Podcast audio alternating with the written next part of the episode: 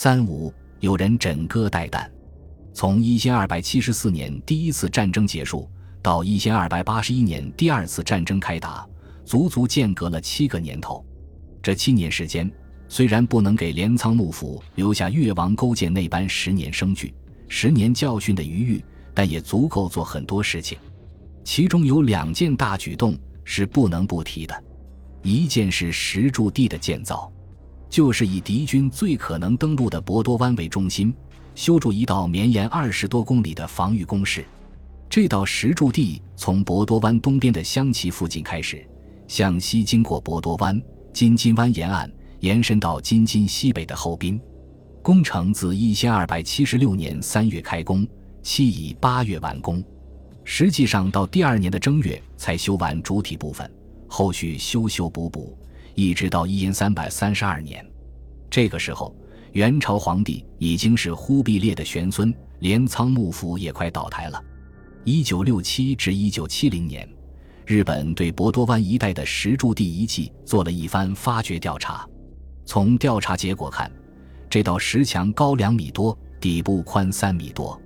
石柱地对海的一侧修得很陡，不易攀登；向内陆的一侧呈斜面，便于防守一方上下，就是所谓的险外易内。难攀附而易其登，以便临舍。石墙外侧用大块岩石堆砌，内部则用小石块填满。修筑所需的石材取自博多湾周边地区，搬到船上运过来。修不了石墙的地点，如河口，就打上木桩。另外还要准备一些船只、盾牌、箭矢和旗帜，以备不时之需。当时幕府专门设立了要害石柱地役。以国为单位，摊派各国负责修筑的区段。一国的全体封建领主，不管是不是御家人，都要按照占田多少分担劳役和费用。摊派的比例，从大虞国的课税文书看，是有一挺田地就有义务修筑一尺。如果一个领主有一百挺地，就要修筑三十多米石柱地。一开始，领主带着领地内的农民去工地搬运石材，修筑工事。后来干脆变成了一种税，幕府把钱收上来，另外雇人干活。同看得见、摸得着的石头墙相比，另一件就有些夸张了。一千二百七十五年十二月，幕府向九州诸国加上安云国的御家人宣布，要搞一国征伐。这个有点疯狂的想法，是打算来年初春，以九州的军队和水手为主力，编成一支远征志愿军，由总司令少尔金兹率领。漂洋过海去回敬一下敌人，虽然没有明说是哪个一国，但种种迹象表明就是高丽。幕府说干就干，马上下令统计九州地区可以动员的兵员姓名、年龄、装备，还有船舶、艄工和水手等信息。这项工作来年三月二十日前必须结束，四月中旬，远征军就要在博多湾完成集结。第二年。与家人纷纷按期上交了铸金状，从保存至今的几份状纸看，大多在哭诉各种各样的困难和妨碍。幕府一看，大家热情都不高，只好作罢。不过，也有一些积极分子自发在高丽沿海搞了一些小规模的海盗活动。高丽史记载：一千二百八十年，倭贼入孤城，七浦鲁豫者而去。没过几天。倭贼又寇合浦、鲁豫者二人已归，吓得高丽慌忙加强南部的海警，又派人去元朝搬救兵。前面讲过，北条时宗一贯秉承攘外必先安内的政策。第一次战争前，他就趁机除掉了自己的哥哥石府和明月家族。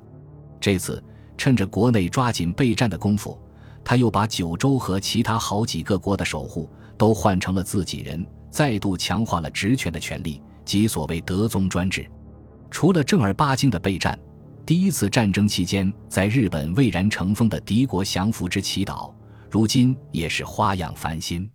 除了朝廷继续在比瑞山严立寺和山上四王院举行一国降服的玉器大法乐佛事，一千二百八十一年六月十八日，龟山上皇心血来潮。要在皇家佛堂举办什么转读《心经》三十万卷活动，京都的公卿殿上人等共二百五十人，每人分到了一千二百卷的转读任务，堪称一时盛会。本书引子提到的那对主宾北条时宗和吴学祖元也不甘人后。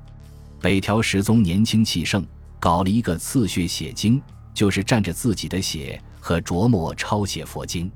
刺血书经讲究很多，如果经书篇幅很短，可刺舌尖之血；如果篇幅太大，就要刺指头或者手臂的血，又或者混合一些金粉、朱砂、墨汁之类。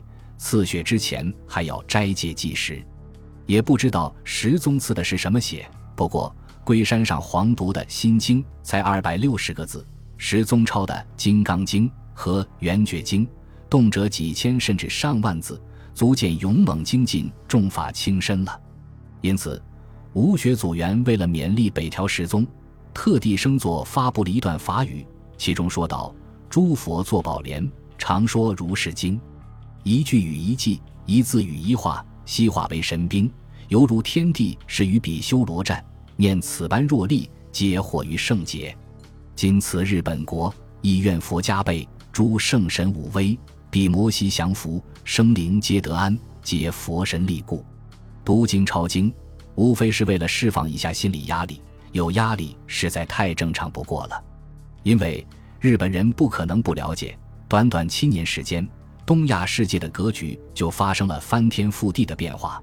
祖元和尚之所以要东渡日本，恰恰说明，此前唯一为日本分担了元朝大部分军事压力的南宋，已经从地图上消失了。